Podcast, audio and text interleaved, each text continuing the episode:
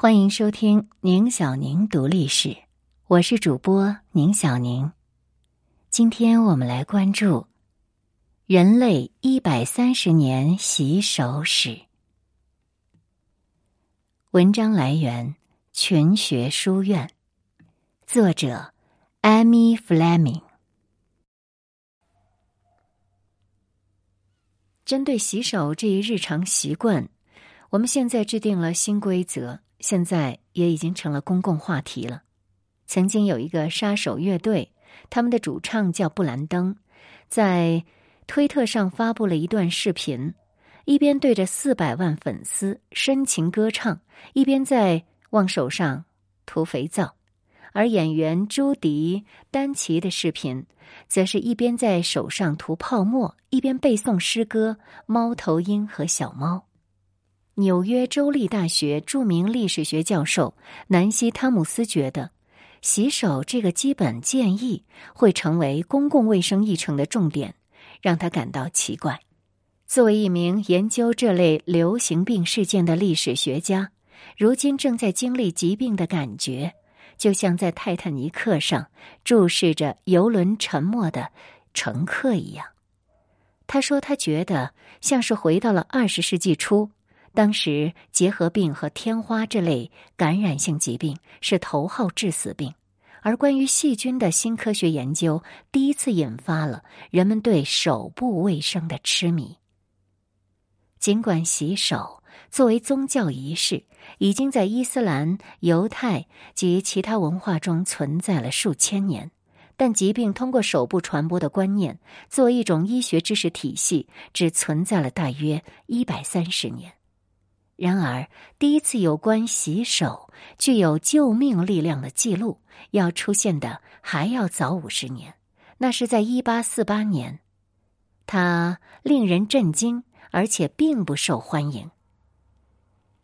生物学教授米利亚姆·瓦曼在《手之书：在充满细菌的世界中生存》这本书里面，他写道：“如果一定要有洗手之父的话。”那个人应该是塞缪尔维斯，一八一八至一八六五，在维也纳总医院工作时，这位匈牙利医生站在了更科学的医学方法的前沿。当时，在医生主导的产房里，产褥热导致的产妇死亡率明显高于由助产士管理的诊所。塞缪尔维斯绞尽脑汁的寻找这个现象产生的原因。当时细菌还没有被发现，在十九世纪四十年代，人们依旧相信疾病是来自瘴气，也就是腐烂尸体、污水和植物产生的难闻的气味。维多利亚时代的人会紧闭窗户来对抗这种邪恶的力量。在维也纳总医院实习医生会在解剖完尸体之后不洗手就跑到产房去接生。这对他们而言没什么大不了的，而他们中的一个人在解剖过程中不小心被手术刀割伤，并死于和产妇们相似的产褥热。塞尔维斯就推测，停尸房里的尸体颗粒就是罪魁祸首。医生手上的这些粒子是在接生的过程中进入女性体内的。为了证明这个理论。他要求医生用氯气溶液洗手和洗衣器，希望用这种物质来消灭尸体颗粒。在实验之前，新妈妈的死亡率高达百分之十八，而在停尸房和接生室实施了手部卫生计划之后，死亡率立即降到了百分之一。尽管取得了成功，但塞麦尔维斯的想法还是遭到了巨大的阻力，并以悲剧告终。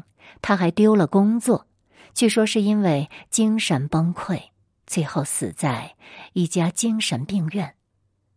汤姆斯说，导致这个悲剧的部分原因是人们没有自己会成为行走的培养皿的概念。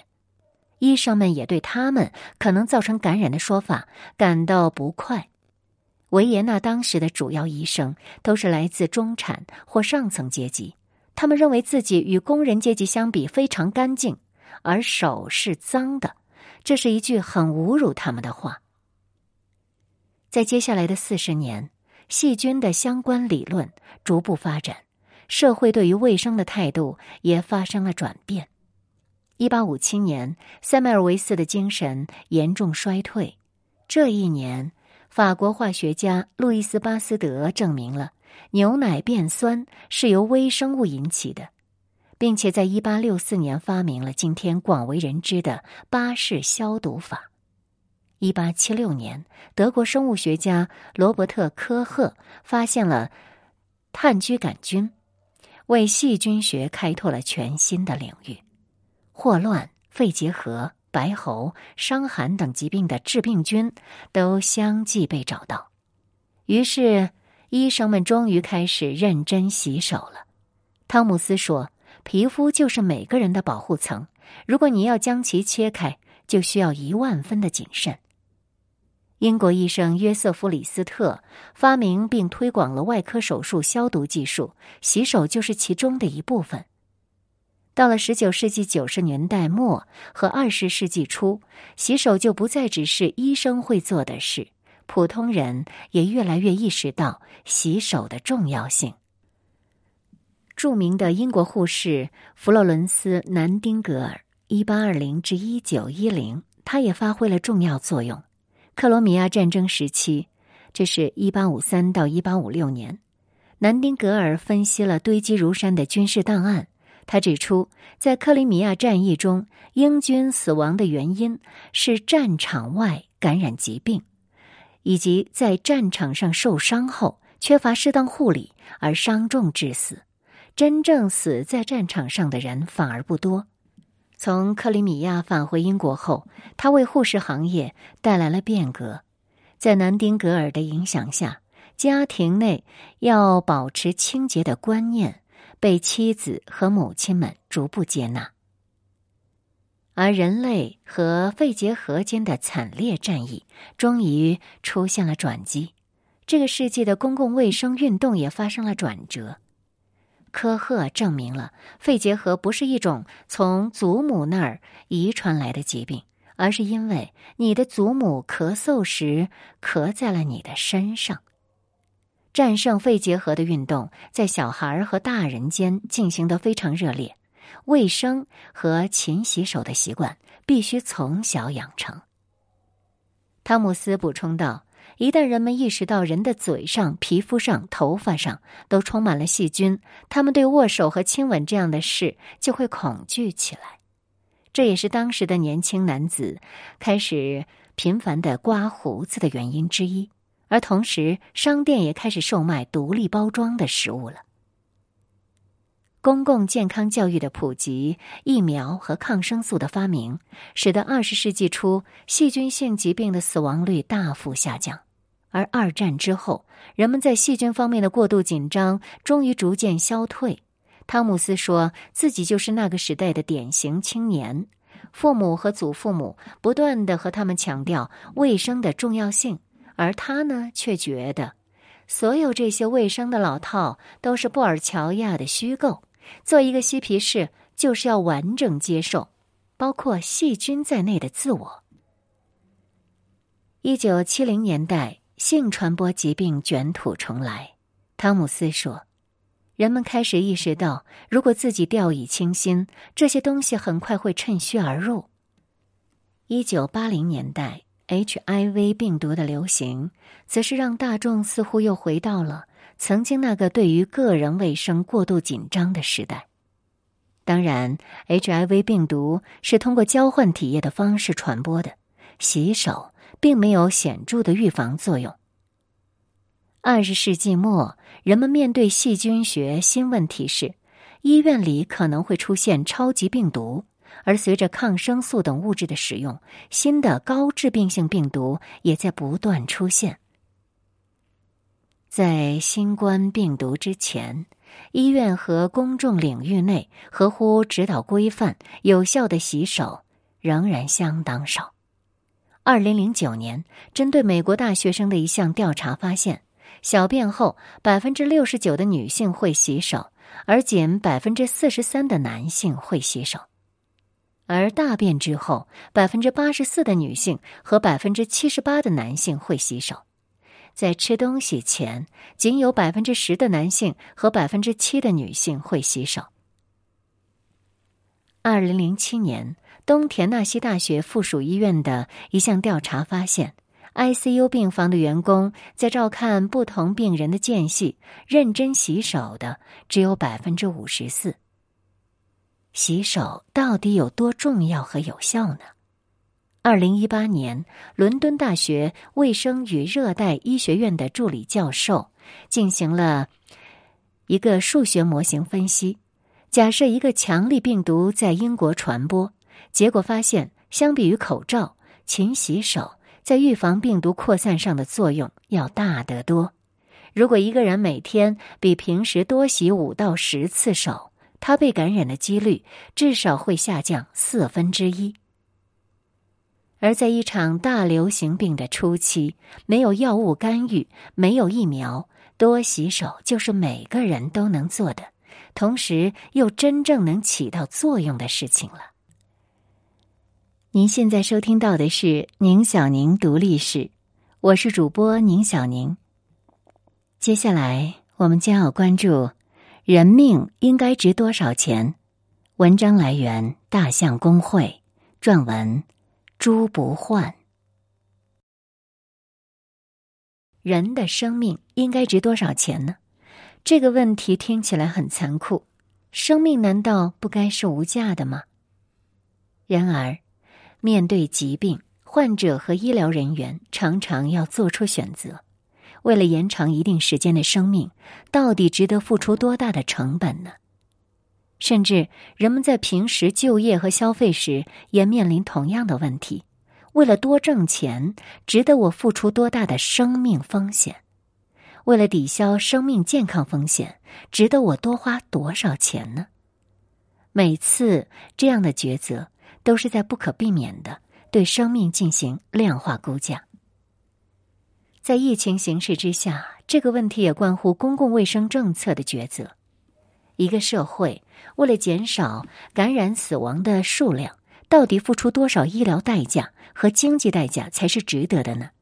毕竟，过松的防控会让疫情泛滥，而过严的防控措施则会导致其他患病的患者难以就诊，失业率飙升，同样也会损害生命。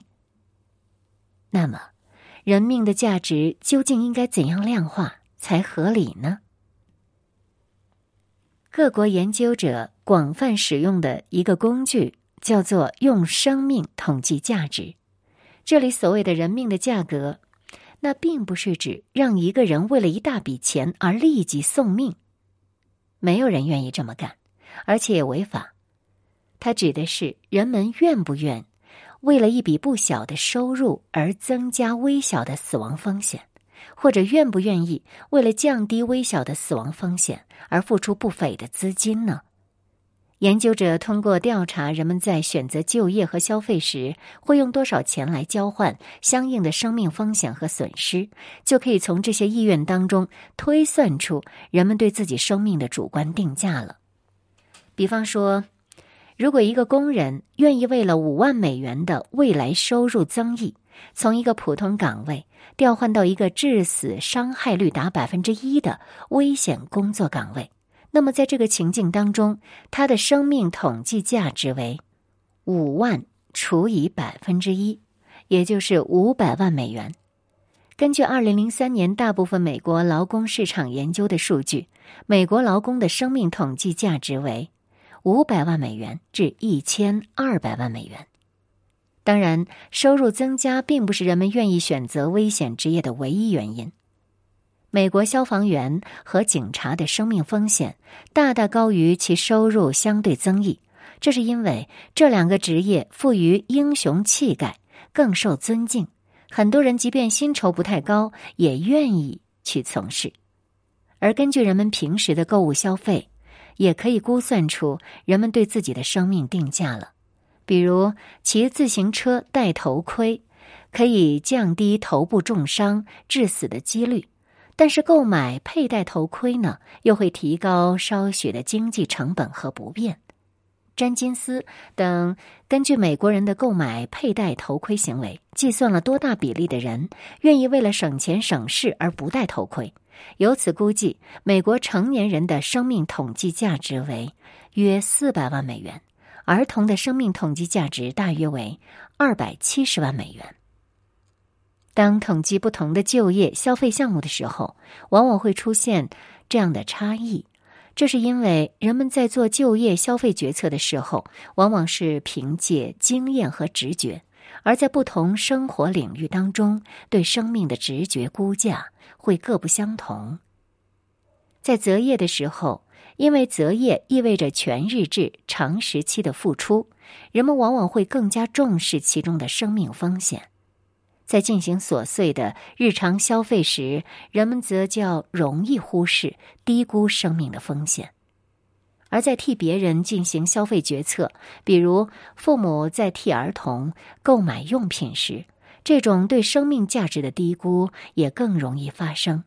这不是因为父母不爱孩子，而是因为父母常常忘记了儿童比成人更脆弱。在中国。也有杨昭等调查了南京人花钱降低交通风险的意愿，而且有一些数据来估算，中国东南地区居民的生命统计价值约为七百一十八万元人民币。不过，其实我们很少遇到需要为整个生命买单的时候，更多的时候我们关心的是，如果续一年的命值多少钱呢？对于这个问题，一个有用的概念就叫做质量调整生命年。质量调整生命年的意思就是让一个人健康状况下的一年就作为一个标准年，然后对非健康状况下的一年做打折计算。例如，较不健康的一年算作零点九个标准年，而严重病痛的一年算作零点五个标准年等等。有了这套标准之后呢，公共卫生部门能够按照公共财政等状况，推算出能够为了让一个公民多活一个标准生命年，需要付出多少的公共预算。讲一个例子，假设一次心脏手术能让冠心病患者增加一年的健康寿命。那么，这个手术的价值就对应患者的一个标准生命年。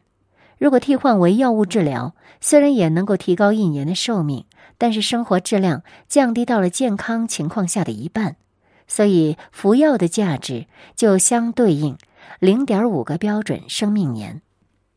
假设现在呢有两个患者 A 和 B，他们患有同样的严重的疾病。初期的健康质量都是零点九，A 患者没有接受某种干预疗法，这使得他的寿命健康状况很快就下滑，低于零点五，低于零点四，直至死亡。但是患者 B，他接受了这种疗法之后，健康质量要高于 A，而且延长了寿命。把 A 和 B 各自的健康质量按时间累加。就能够分别得到预期下 A 的质量调整生命的年数和 B 的质量调整生命年数。当然，计算这个呢有一个难点：怎么去评估一年的寿命的质量？凭什么有的高质量生活能算作完美健康的一，而有的低质量生活就会要打折成零点五、零点一呢？那么最常用的一种方法是采用。调查问卷了，让普通人自己来做权衡。假如你有某种严重的疾病，时常咳嗽、哮喘、胸痛，你面临两种治疗选项。选项一，优点是续命时间长，可以让你再活十年，可是症状不会有什么改善。选项二，优点是症状改善大，你的各种症状将彻底消除，和健康人一模一样。但相比之下呢，你只能再活八年。大多数人在面对这道选择题的时候，会认为选项一和选项二价值差不多呀，那么就可以认为选项一的健康质量为八年除以十年等于零点八。那另一种常用的衡量方法是采用更全面的问卷，欧洲五维健康量表 （EQ） 至五 D 问卷。在描述性问卷的部分，从行动能力、自我保健、日常活动、疼痛不适和焦虑、抑郁五个维度来衡量人的健康状况；而在评估性部分呢，就让用户用视觉模拟量表来评估总体的健康状况。对于个人来说，质量调整生命年的概念呢，是一个很有用的思维工具，在进行各种用健康换事业。用金钱换健康的决策的时候，就可以来计算一下这些交易是否划算了。比如，在各种最常见的老年疾病的治疗方案中，各种疗法的续命成本是有巨大差异的。有些治疗方案的续命成本极低，有的呢是非常高。质量调整生命年更重要的用武之地呢，是帮助政府的医保部门和医保公司做决策。医保部门需要根据各种疾病治疗手段对生命年的影响进行成本效率分析，以确定哪些治疗手段值得纳入医保范围，哪些不值得。不过，根据生命年所做的成本效果分析，难以避免医学伦理的问题，因为根据质量调整生命年的打折方式，四肢健全者的一年比残疾者的一年更加值钱。健康年轻人的一年比患有慢性病的老年人的一年更值钱。在老龄化社会，这种争议尤其激烈。一方面，不少人反对不人道的过度治疗，甚至寻求安乐死，而且剩下这笔续命费用可以大幅改善其他人群的医药卫生问题。而另一方面呢，由公共决策决定某些人不能得到某些治疗，又是残酷的。尤其是对那些治疗意愿强烈的老年人自己。基于这个争议，美国政府就禁止在主要由政府买单、为老年人和残障者服务的联邦医疗保险中使用这类成本效果分析来决定医疗覆盖范围，以免老年人和残疾选民抗议。